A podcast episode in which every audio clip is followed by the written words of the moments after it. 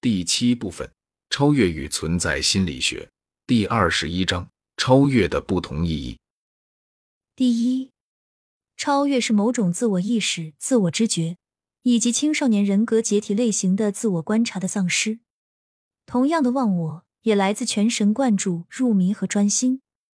从这个意义上说，对自己心灵之外的事物进行冥想或专注，会产生忘我，从而失去自我意识。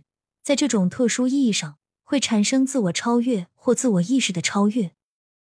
二，超越在超越心理学的意义上是超越自己的皮肤、身体和血液，等同存在价值，使他们成为内在自我本身。三，超越时间。例如，我在学术队伍中感到无聊，对帽子和长袍感到有点可笑，突然变成了一个永恒方面的象征。而不仅仅是在那一刻，在那个特定的地方的一个无聊和烦躁的个体，我的视力或想象看到了学术队伍延伸，进入了未来，直到很遥远的地方，超过我目光所及。队伍排头是苏格拉底，暗示着遥遥领先的很多人已经在上一代。我是一个继任者，所有伟大的学者和教授的追随者。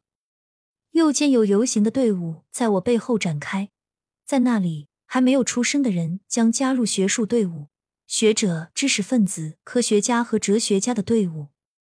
我为能参加这样的游行而激动不已，感到了他的庄严，我的长袍的庄严，甚至我自己作为一个属于这个游行队伍的人的庄严。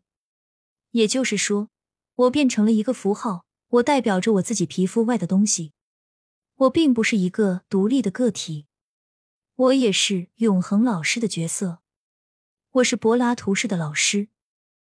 这种时间的超越性，在另一种意义上也是真实的。也就是说，我可以以一种非常私人的、充满感情的方式，与斯宾诺莎、林肯、杰斐逊、威廉·詹姆斯、怀特海德等人友好相处，仿佛他们还活着。这意味着他们仍然以特定的方式活着。在另一种意义上，一个人可以超越时间。即为尚未出生的曾孙或其他继承人努力工作，但这正是艾伦·瓦茨在他的小说《探索者》中，让他的英雄在濒死之际想到他能做的最好的事情，就是为子孙后代种树。四、超越文化。从一个非常具体的意义上说，自我实现的人或超验的自我实现的人，就是世界公民，他是人类的一员。它植根于特定的文化，但它超越文化，以各种方式独立在外，并从一个高度俯视着它。或许就像一棵树，它扎根在土壤，散开的枝丫伸展的极高，却依然不能侵蚀自己扎根的土壤。我曾写过，自我实现的人对文化熏陶的抗拒。一个人可以以一种超然而客观的方式审视自己根植于其中的文化，这类似于心理治疗中的过程。即同时体验和观察自己的经历，以一种批判的、边际的或超然的、跳脱的方式，这样一个人就可以批评他、赞同或不赞同他、控制他，甚至有可能改变他。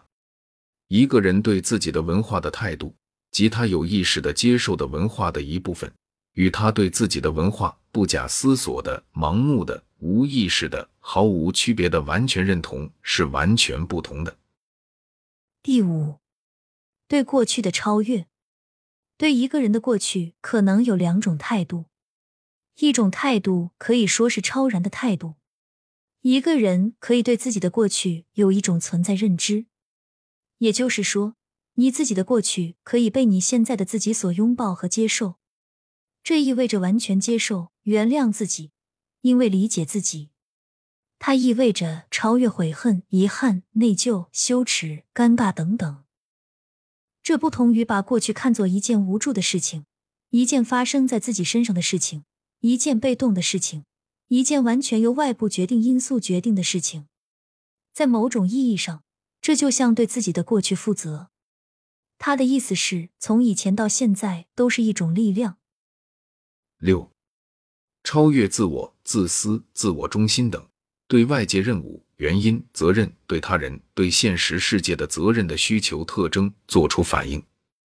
当一个人在履行自己的职责时，这也可以被看作在永恒的层面之下，可以代表自我的超越、自我较低的需求。实际上，当然，它最终是一种原动力的形式，以及对需要做的事情的认同。这是一种对精神外平静的敏感，又意味着一种道家的态度。与自然和谐，意味着对超出心理之外的现实让步、接受或回应，仿佛自己从属于它，或与其和谐共存。七，超越是一种神秘的体验，这可以说是神秘的融合，要么是与另一个人，要么是与整个宇宙，要么是与中间的任何事物。我指的是神秘体验。正如宗教神秘主义者在各种宗教文学中所描述的那样，八超越死亡、痛苦、疾病、邪恶等。当一个人处于足够高的水平，可以与死亡、痛苦等的必要性相协调。从奥林匹斯诸神的观点来看，所有这些都是必要的，并且可以被理解为必要的。如果这种态度得以实现，例如，它可以在存在认知中实现的那样，那么痛苦、叛逆、愤怒、怨恨可能会全部消失，或至少大大减少。九，超越是接受自然世界，让它成为自己的道家式的态度，是超越自我的低级需求，也就是超越自私的肉体的需要，超越以自我为中心对是否危险、是否可食用、是否有用等做出的判断。这就是客观的感知世界这句话的最终含义。这是存在认知的一个必要方面。存在认知意味着对自我低级需求、自我中心等的超越。